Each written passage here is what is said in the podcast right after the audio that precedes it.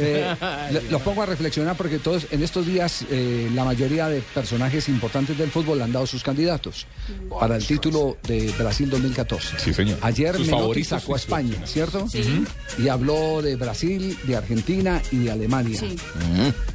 Decía Fabio, sí. ¿Sabe o no Yo, sabe, mijo? para mí, sí, sí, claro, el favorito para mí Alemania. Ya, ah bueno. Vilardo, aquí está el favorito de, de- de Carlos Salvador Vilardo. Y Brasil es uno. ¿eh? ¿Es el principal candidato para usted? Para mí Brasil está bien. Y otro Sí, que es está el principal, bien, yo entonces. lo veo Alemania. No Ajá. hemos jugado, lo he visto. Alemania tiene gente joven, ¿eh? gente joven que llega con una edad buena, buena, buena, buena. Y tienen experiencia y son alemanes. Eso yo los veo, los veo bien. Así- Mm. Yo los veo bien. A Alemania los veo bien. ¿Y después? ¿Cómo, cómo venimos? No, después así equipo fuerte, fuerte, fuerte. No, no- no hay un equipo, ¿no? Los alemanes son durísimos. Nosotros, Carlos, y nosotros. Bueno, nosotros estamos, que lógico. ¿Qué- No. Oh. pero- pero después? Si no, me quedaría en casa. Yo le tengo mucha confianza. Aparte, hay un jugador que todos los conocemos, que es Messi, que son aquellos tipos que desnivelan en un campeonato del mundo. Totalmente. Vilardo entonces da a Alemania, ya sufrió Alemania en la final del Campeonato del Mundo de... Son válidos, ¿no? Son válidos los 1990.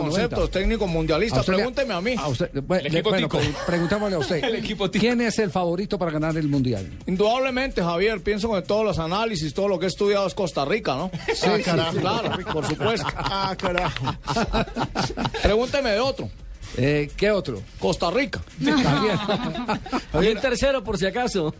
El equipo de Honduras. ¿eh? No, no.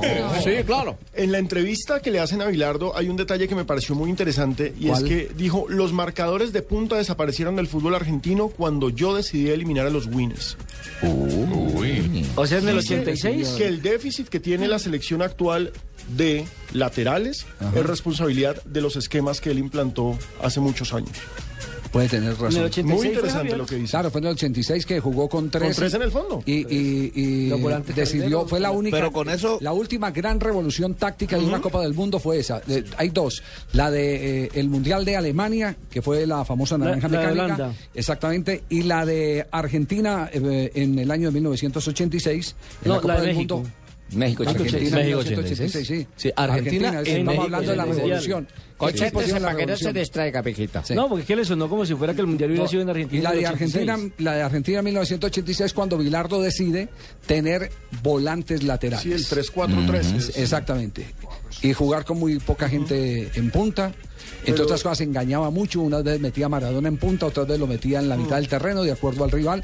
Que esa fue una de las grandes virtudes en la famosa final de la Copa del Mundo frente a la selección de ¿Alemania? Alemania. Alemania. Claro, los alemanes esperaban, esperaban a, a- a, mm, Maradona arrancando desde la mitad. Y se los puso arriba. Se los puso arriba, Arriba les, en la punta. les embolató Lo el que hoy en libreto. día dicen un falso 9.